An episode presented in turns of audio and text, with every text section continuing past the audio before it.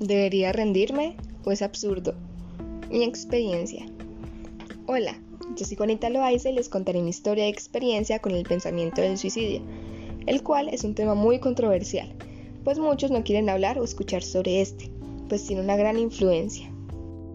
Hace pocos meses, al estar en un total encierro, al tener tanto tiempo, comencé a pensar en qué estaba haciendo con mi vida, a pensar en cómo superar todos los problemas por los que estaba pasando comencé a pensar de más, el cual fue mi gran error, pues pensar de más es llenar nuestra mente de minas. El pensar nos agobia. No le encontraba sentido a mi vida y cada día me fui desgastando más y más, hasta que me vino solo una solución rápida y fácil, el suicidio. Pero solo fue un pensamiento totalmente irracional, porque como nos hace entender Albert Camus en su libro El mito de Sísifo, la gente se suicida para acabar con lo absurdo de su vida. Pero eso pues nunca llega a su final, es contradictorio, pues siempre tenemos el deseo de comprender todo cuando en realidad toda nuestra existencia, toda nuestra presencia común es absurda. Nosotros exigimos claridad cuando nuestra existencia misma es borrosa. Estaba siendo totalmente irracional en ese momento. Solo quería encontrarle solución a lo que no tiene. Pero poco a poco empecé a comprender que el suicidio es solo una lucha sin tregua. Y además, que se arreglará con morir.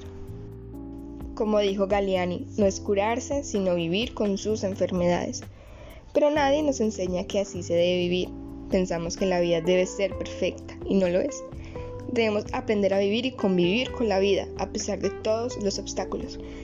En este siglo el suicidio debería ser un tema más tratado, porque los jóvenes al cruzarse por el primer obstáculo piensan en esa supuesta solución, pues tienen una ausencia total de esperanza y una insatisfacción consciente. El suicidio, y lo digo por mi experiencia, es una solución del absurdo y podría llegar a decir que es la solución más pensada últimamente.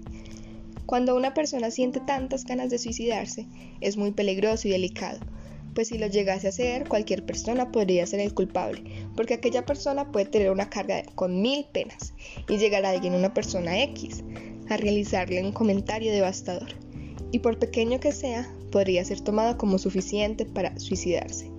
Es bien difícil saber cuál fue el instante preciso. El decir que no vale la pena vivir es considerado por Albert Camus como simplemente absurdo. El suicidio es absurdo porque todo lo es. Vivir sin razón alguna es la solución, pues una razón para vivir es igual a una razón para morir. Algunas personas toman el pensamiento suicida como una enfermedad mental y otros como un pensamiento absurdo. ¿Cuál será el verdadero?